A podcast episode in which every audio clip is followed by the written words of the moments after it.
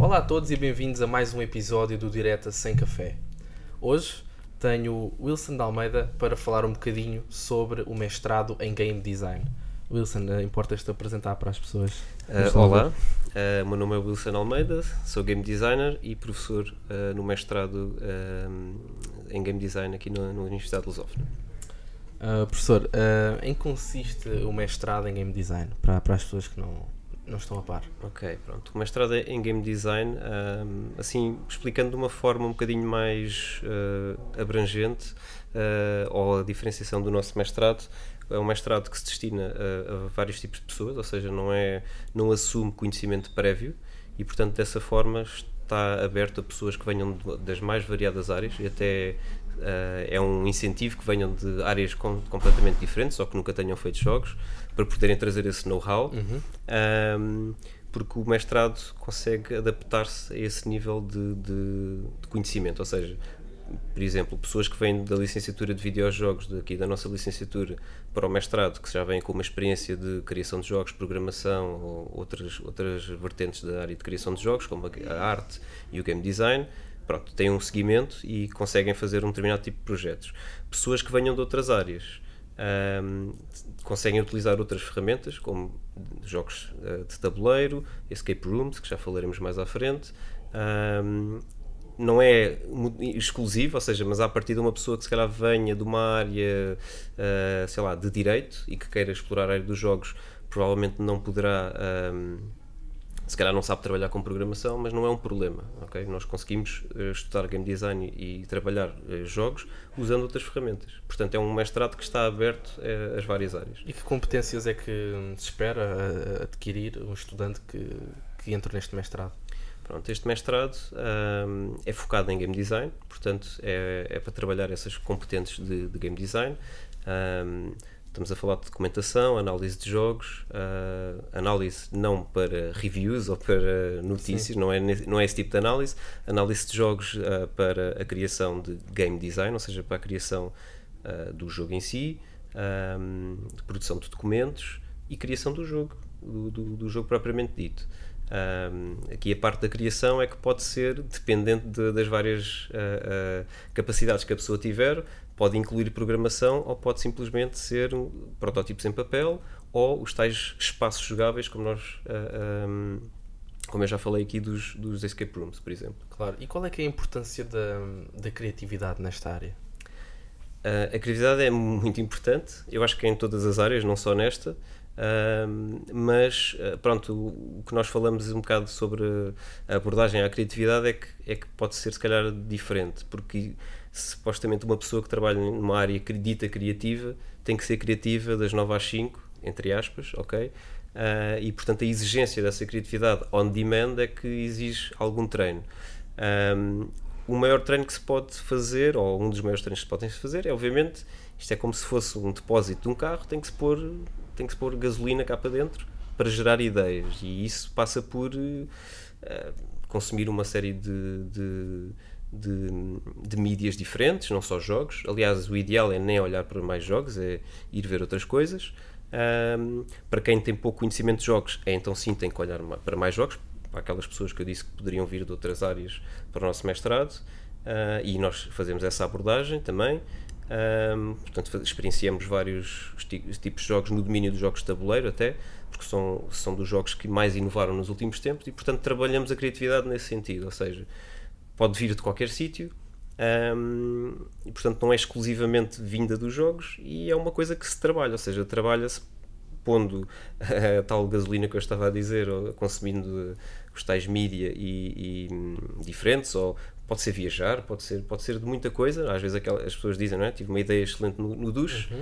Um, isso é porque o subconsciente teve a trabalhar alguma coisa, mas trabalhou sobre alguma coisa que foi cá posta. Um, claro. Pronto, e depois a parte de, de, de usar, de, ou seja, de exprimir essa criatividade, então aí sim, de acordo com determinados tipos de objetivos, uh, agora vou buscar esta, esta gasolina que eu tinha cá para começar a, a desenvolver algo. Um, e, e diga-me, uh, qual é que é o papel, uh, aliás, quais é são os maiores desafios nesta, nesta área? Ah, ok. Há, é assim. Há, Principalmente em Portugal. Em Portugal, pronto. Há muitas. Eu, e, e, tradicionalmente, a minha, ou seja, eu costumo dizer sempre, eu sou game designer primeiro e professor depois. Uh, porque é, eu vou dividindo a minha, a minha atividade profissional entre estar a trabalhar em estúdio e estar, estar no mercado, no, na parte académica. Um, os desafios dependem da área que estamos a falar. Se estivermos a falar de game design em jogos digitais, é uma coisa. Se estivermos a falar em jogos de tabuleiro, é outra. Uh, a área que eu mais conheço e aquela que eu vou falar com mais propriedade é dos jogos digitais. As, em Portugal, uh, felizmente, estamos a assistir a cada vez mais empresas uh, a sediarem-se cá. Portanto, está a haver um crescimento não é tão grande como gostaríamos, mas, mas está a haver um crescimento. Uh, maioritariamente são projetos de jogos mobile, ok? Alguns são jogos mobile uh, bastante, uh, eu iria dizer musculados, entre aspas, mas ou seja, estamos a falar dos AAA dos jogos mobile, o que, é que isto quer dizer? Altas produções de jogos mobile, desde os mais, das mais altas produções até produções mais, mais curtas. também existem algumas empresas que trabalham noutro tipo de jogos. Ou seja, os chamados jogos indie. Indie agora já não é só ser uma questão de ser independente, já também tem um estilo e uma estética própria. Portanto, há algumas empresas que trabalham nesse tipo de jogos. Eu já trabalhei tanto na parte mais AAA dos jogos mobile ou dos jogos mais uh, com maior produção, um, como por exemplo o, último que trabalhei foi o Ghostbusters da, da, para, para mobile, como também já trabalhei na parte mais indie, uh, que é o caso do Out of Line, que é um jogo de plataformas 2D com a Nerd Monkeys. Portanto, ou seja, nós conseguimos ter esta, nós temos estas, estas uh, várias vertentes. Uh, o ideal é que esperemos que venham uh, este, os triple, quando as pessoas falam em AAA, normalmente estamos a falar de, dos FIFAs, dos Call of Duties, jogos de consola, de PC maiores. Não, ainda não temos empresas uh, dessas a trabalhar cá. Temos sim pessoas de fora da área do game design, mas calhar mais na área da game art e talvez até no game design, um, mas a trabalhar para essas empresas, mas de forma remota. Bastante cá. Bastante cá. Exatamente. E, existe algum projeto que queira realçar ou falar aqui? Que esteja a fazer no mestrado? Um, sim, nós uh, estamos, estamos a dar mais importância uh, aos projetos de, de, escape room, ok? Porque acaba por ser, uh, pelas várias razões que eu mencionei anteriormente, ou seja, como o curso trata-se de ser aberto a várias a pessoas que vêm de diferentes áreas. Um, portanto, uma coisa que não requira programação pode ser um, um potencial uh, uh, portanto, tipo de projeto ou a tipologia do projeto que, que ajuda a, a ser um, um chamado uh, de, uh, mínimo denominador comum, ou seja, de, não, não era isto que eu queria dizer. Desculpem, é um. Está-me a vir só a palavra em inglês. O equalizer Uh, um nivelador. Sim, um nivelador, exatamente. Pronto. Portanto, ou seja, estes tipos de projetos de, de escape room são, acabam por ser niveladores para as pessoas que, que venham de outras áreas. Um, em termos de game design, trabalha-se game design à séria, ou seja, não, não, é, não se pense por isso que, como não tem programação ou como não é digital, é menor. Não, trabalha-se bastante game design, ou seja, um, no caso do escape room, os desafios é mais à base da, da narrativa, portanto, fazer narrative design, ou seja, perceber, conceber, conceber a história do início ao fim, e puzzle design, porque depois é preciso haver puzzles. Para quem não claro. sabe o que é que é uma, uma escape room, um, é um, um, conceito de um jogo onde um grupo de jogadores, geralmente quatro, mas pode ser mais uh, ou menos, uh, juntam-se ou são trancados numa sala. Essa sala, na verdade, não é só uma sala, é um conjunto de salas que estão ligadas entre si e têm geralmente 60 minutos para uh, escapar dali para fora e resolver os vários enigmas. Um, e portanto é esse tipo de, de, projeto que estamos agora a debruçar-nos mais no, no, mestrado. Muito bem. Tem algum conselho para alunos que estejam, tenham, estejam a pensar em ingressar no, no mestrado em Game Design? Um, sim, quer dizer, o, o, o ideal um, é começarem a desenvolver algum interesse, por exemplo, para jogos de tabuleiro, irem participar em, em escape rooms. também podem apesar de fazer parte da licenciatura de videojogos, nós temos um evento que é, semana, que é mensal, que é o Game Creators Club, uh, que é um evento aberto a qualquer pessoa.